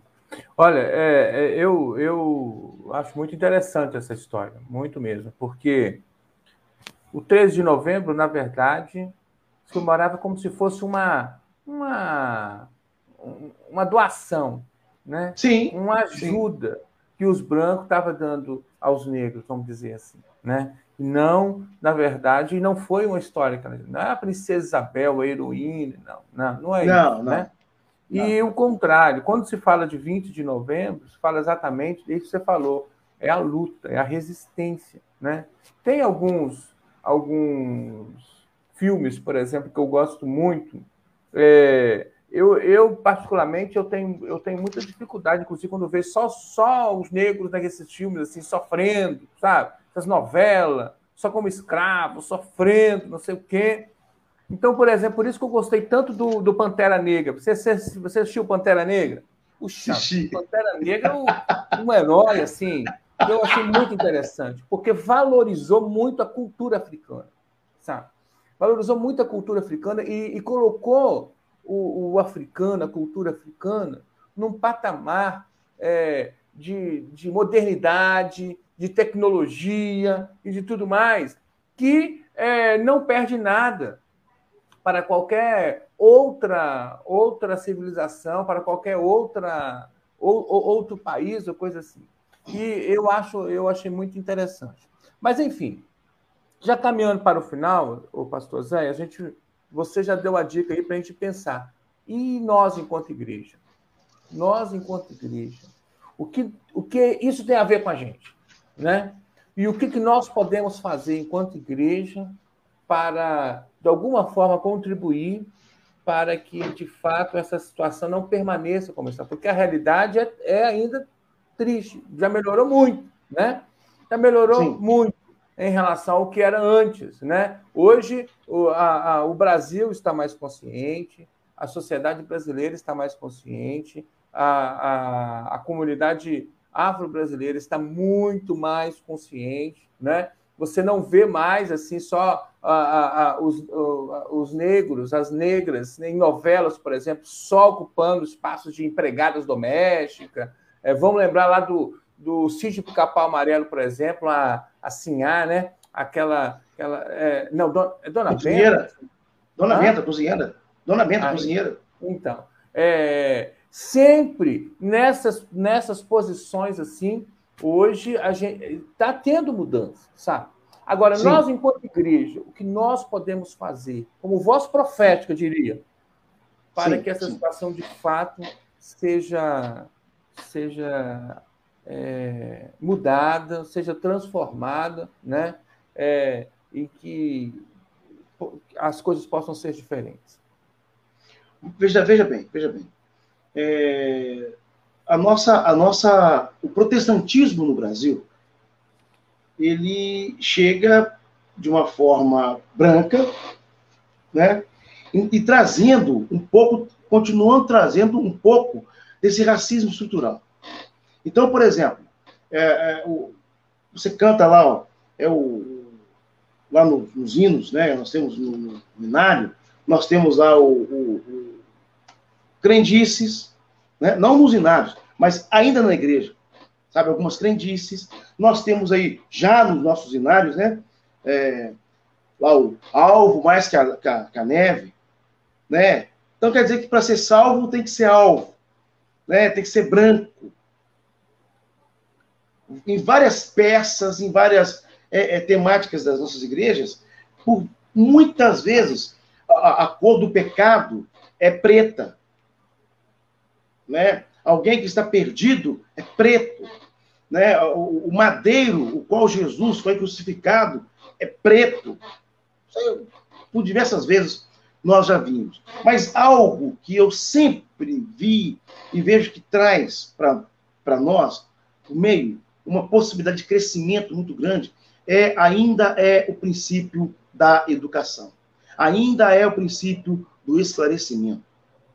Uma exegese responsável, uma, uma, uma dinâmica de trabalho responsável, uma didática responsável, tudo isso é, traz pessoas a, ao nível de valoriza, valorização, sobretudo que eles tenham o mesmo nível. É muito complicado quando alguém me pergunta assim, como já me perguntaram, qual é a cor de Adão?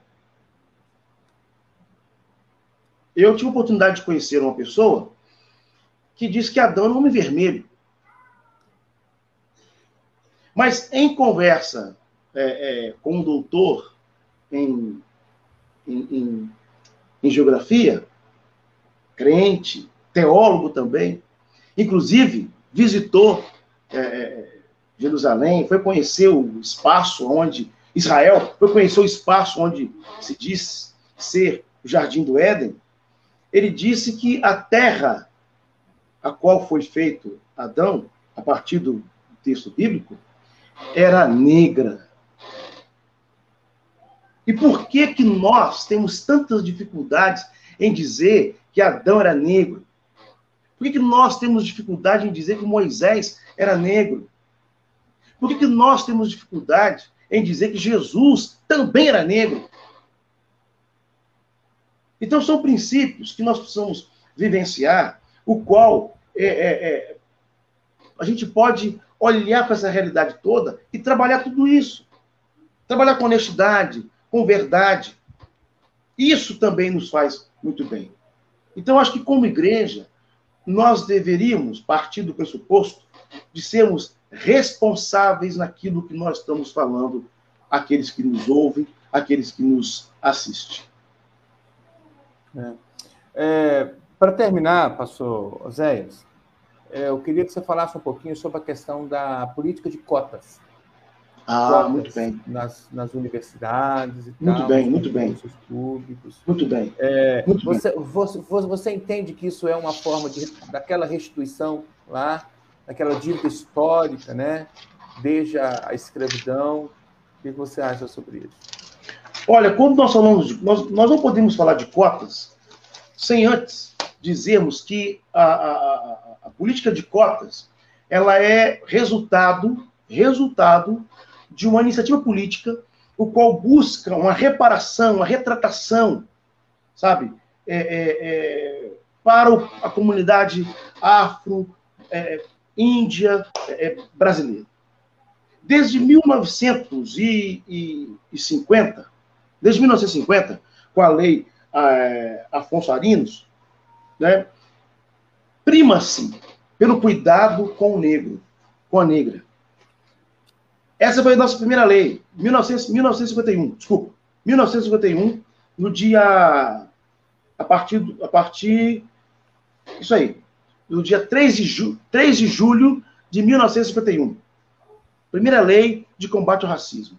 Em 1989, é, é, a partir do dia 1 de 5 de janeiro de 89, nós temos a chamada Lei CAO, feita pelo deputado federal é, Carlos Alberto Oliveira, que trabalha a proteção a negros e visa melhorar a lei Afonso Arinos, aprimorar essa lei.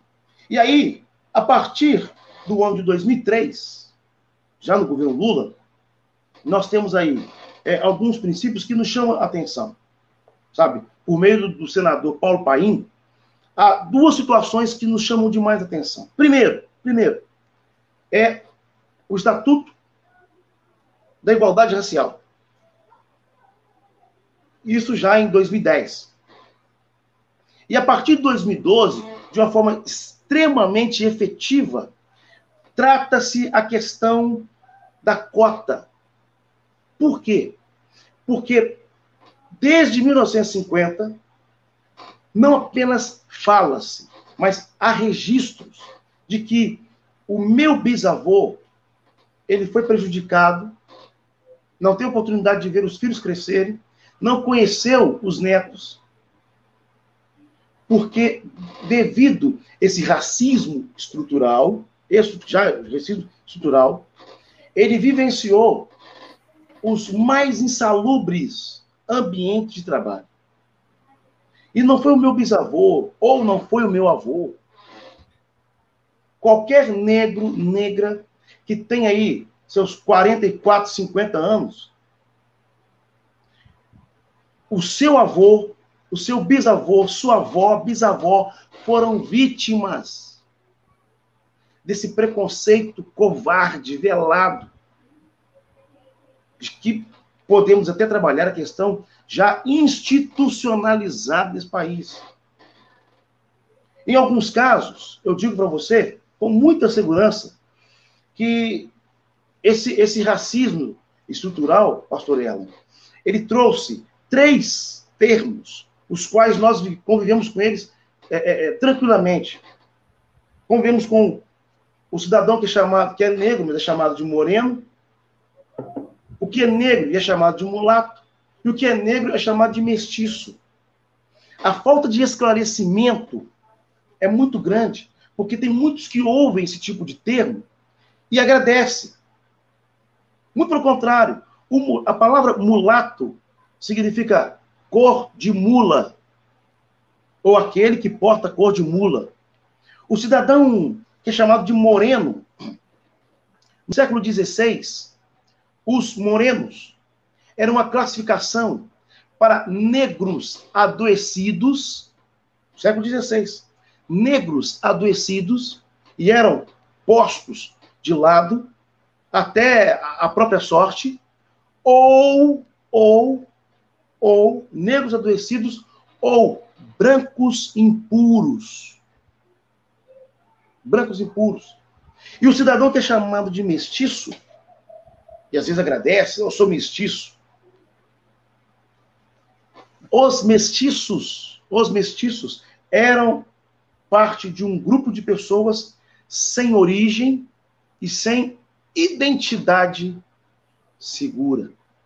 Então, quando nós falamos, quando nós falamos da cota, da cota, nós falamos de um tempo onde os, a, a, a, justiça do país, os, os políticos do país entenderam, entenderam que na história do Brasil há uma lacuna de talvez aí, talvez, talvez, aí, no mínimo, no mínimo, 400 anos, 400 anos de perseguição, de covardia, de atraso à comunidade afro-brasileira. Pelo menos 400 anos. Pelo menos. E aí, esses morenos, mestiços, é é, é, é, é, mulatos, que de uma certa forma, de uma certa forma, é, foram beneficiados, porque não eram negros, né? O que, que acontece com essa gente hoje? Que acontece com essa gente hoje? Quando eles descobrem que, na verdade, eles foram apenas usados por um grupo de, de, de, de colonizadores.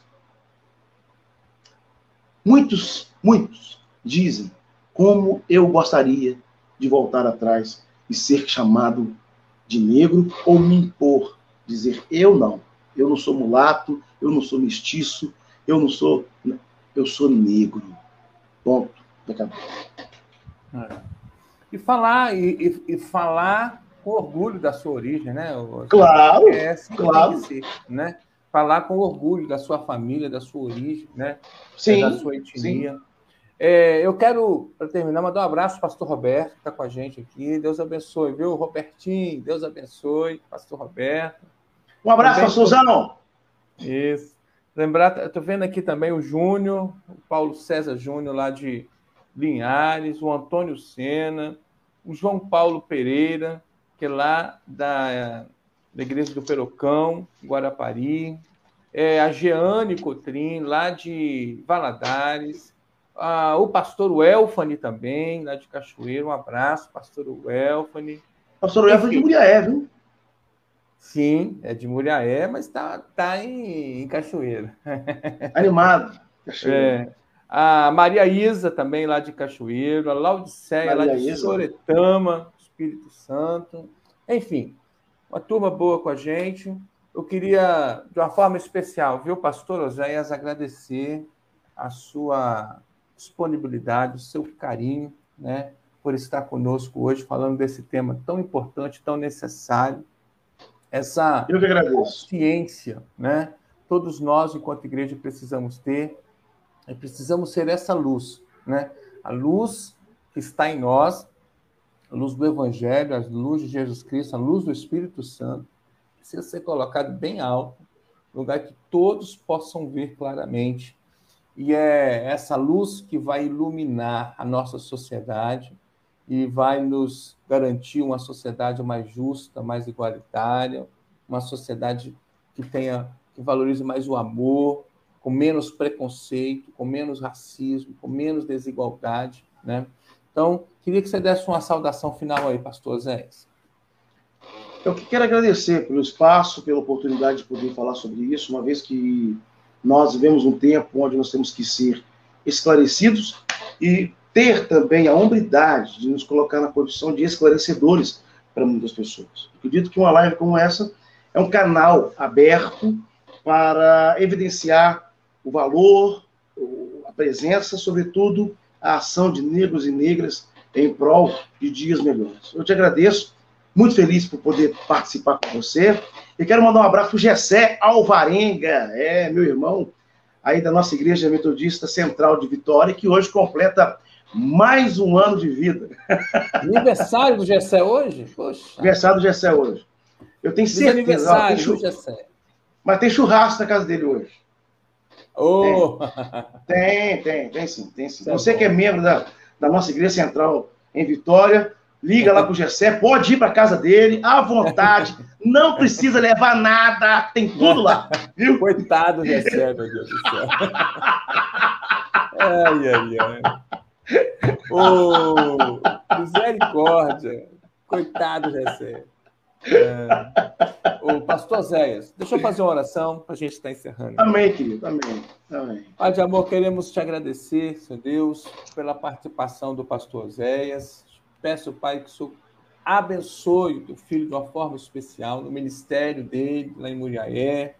Amém. Abençoe a família, Senhor Deus. Abençoe os desafios, sabe dos desafios, das lutas, das dificuldades, das situações que ele tem vivido lá. Que o Senhor continue abençoando, Pai, o pastor Zé de forma poderosa e que ele possa continuar sendo essa voz profética, Pai, é, denunciando, Pai, todo o pecado social e anunciando, Pai, que existe esperança, porque existe Jesus Cristo, o autor e consumador da nossa fé. Muito obrigado Amém. pela vida do pastor Gessé, ó, do pastor é, Oséias. Nós oramos em nome de Jesus. Amém. Amém. Você falou em Gessé, eu já estou colocando Gessé como pastor, tá vendo? Ah, eu, eu, ele vai gostar, ele vai gostar, ele vai gostar. Ele vai gostar. Tá certo. Vai gostar. Pessoal, um abraço para todo mundo. Pastor Zéias, um abraço. Deus abençoe a todos, queridos. A paz do Senhor. Amém. Muito obrigado, Deus abençoe. E até a próxima oportunidade. Um abraço.